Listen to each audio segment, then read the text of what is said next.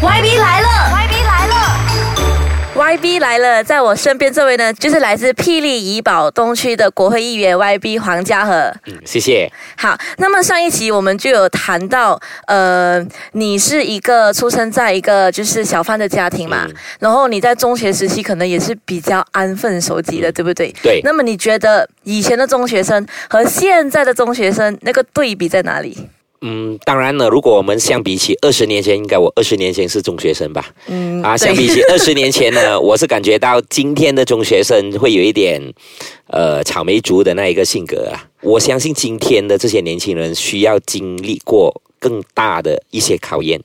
而在同时呢，我相信父母亲在这方面也扮演着一些十分重要的一个角色。对，也就是我们时常讲，我们有一个讲法，就是有一些父母亲是直升机的父母亲，就全部东西就好像在直升机那边把全部东西就下放给孩子对，啊，就让孩子有一个很大的那个依赖感。嗯，而在这方面，呃，如果我相信，如果父母亲在呃教育方面和呃在教教育和教导方面可以比较严厉一下，还是比较也放开一点，给我们的孩子们自己去发掘他们的潜能的话呢，我相信这将会能够帮助我们这些孩子们呢，成为一些比较更坚强、更倔强的一些嗯，可是因为现在呢，很多小孩子他们都是不是说小孩子啊，就是中学生，他们都会觉得，嗯、自己没有什么经济上的压力，因为都是父母就好像 ATM，、你听过吗？就是他们都会觉得，呃，没有钱啊，跟爸爸妈妈拿啦，哎，你有个提款机吗？啊，可是这种说法呢，我呃，像 YB 讲了，可能我们就是要比较严厉，可是。当你严厉起来之后，孩子就会反你耶。然后你身为一个父亲的话，你也不想看到这种情况的话，你你应该怎么做？当然，如果你今天问到我这个问题呢，我也会想到，可能在十年后还是十三年后，我我会怎样子对待我的孩子了，那个是一个大问题了。对因为其实我太太已经每天在讲我，我实际上已经是宠坏了我的孩子。啊，所以在家里你是 啊比较宠我是比比较宠。的那一个，对对对。哦，你宠他们是在哪一方面？呃，从他们的哪一方面，就是有时候就三岁的小孩子啊，有时候他们就讲，呃，要抱啊，不给你走啊，还是要有时候现在已经开始会吵你，会买玩具给他们呐、嗯，啊，会自己拿了买了玩具，然后在百货公司那边就直接去那个付款台那边啊。哇，好大手笔呢。啊所以这一些都是我以后可能十年、是三年过后的一些挑战呐、但是当然，呃，我还是觉得作为父母亲的，我们可以软硬兼施啦，就是一方面可以给孩子。在我们能力之内，给他们最好的一个生活；而在另外一方面呢，当然要给予适当的那一个管制，而不至于呢，特别是在叛逆时期的这个孩子呢，会走上不应该走的路啊。嗯，那么我们曾经不是我们啦，YB 曾经也是在了中学时期嘛。那么如果是本身给一些中学生的一些建议的话，你会觉得他们应该怎么做？因为家长你刚才都分享了嘛，所以是中学生的话呢？当然，对于中学生来讲，很多时候我是希望啊、他们可以一个马来文字讲就 berdikari 了，嗯 berdiri di atas kaki sendiri，就是能够自己自立啊，自己要有那个上进心啊，去为父母亲想呃，为父母亲去解决他们作为孩子的。啊、这这一个前途的这个烦恼了，就是很多时候就是好像我以前一样，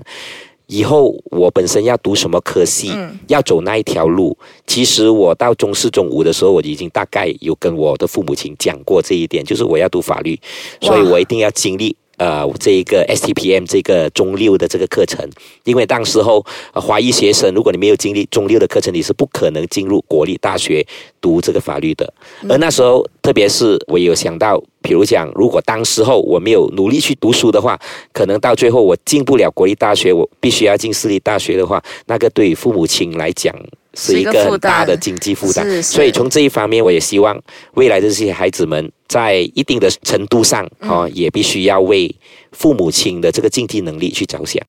嗯，那么还有一个呢，是我觉得会比较关注的课题，嗯是把那个投票年龄嗯降低到就是十八岁就可以合格了，而不是二十一岁。嗯因为呢，他们呃有些人会觉得十八岁的小孩，他头脑还没有成熟啊，你为什么要降到十八岁？可是我个人觉得。就是即使你是超过二十一岁，你未必也会像十八岁的人那么成熟。所以对于这一点，YB 你有什么看法？对于这一点呢，当然呢，把投票年龄从二十一降到十八，这个是一个很好很好的一个建议。就是大概一个月前，呃，敦马在呃一个活动上面所提出的。而在最近的国会里面，我也得到呃政府的一个答复，就是如果我们把二十一岁调低到呃十八岁的话，我们将会有另外的一百五十六万的这一个。这个选民新的选民的一个 category 啊，就是十八到二十一岁，我们一共有一百五十六万名的这个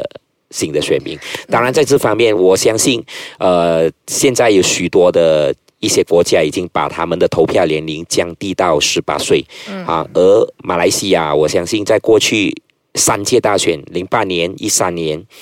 一八年，我们的年轻人已经展现出他们对于国家政治的那一个。认识、认知，他们对国家政治发展的那一个关心，而现在我们把二十一岁再下调到十八岁呢，是政府和时宜的一个动作。当然，在这方面呢，我本身在这一次的国会里面，我也有呃提出一个建议，就是当我们把投票年龄降低到十八岁的时候，另外一样东西，政府必须要做的就是落实自动选民。登记的这一个机制，对啊，因为现在二十一岁以上，我们还有三百六十万名的这个选民还没有登记做选民。刚才我讲一百五十六万，就是从十八岁到二十一岁加起来已经变成四百七十五万，所以在这方面，我相信，呃，政府必须要大胆的去改革。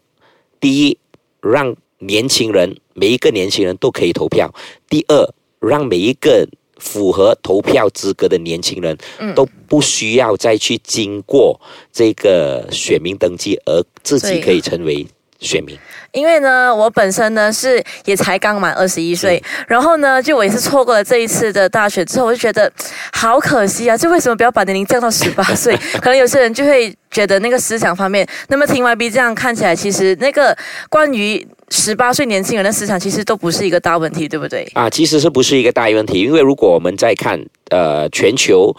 的许多的这个政党组织，已经其实把他们的青年的定义定义在三十岁以下。而马来西亚通常都是四十岁还是三十五岁以下。在外国，比如讲菲律宾、英国等等的这些国家呢，都已经把他们的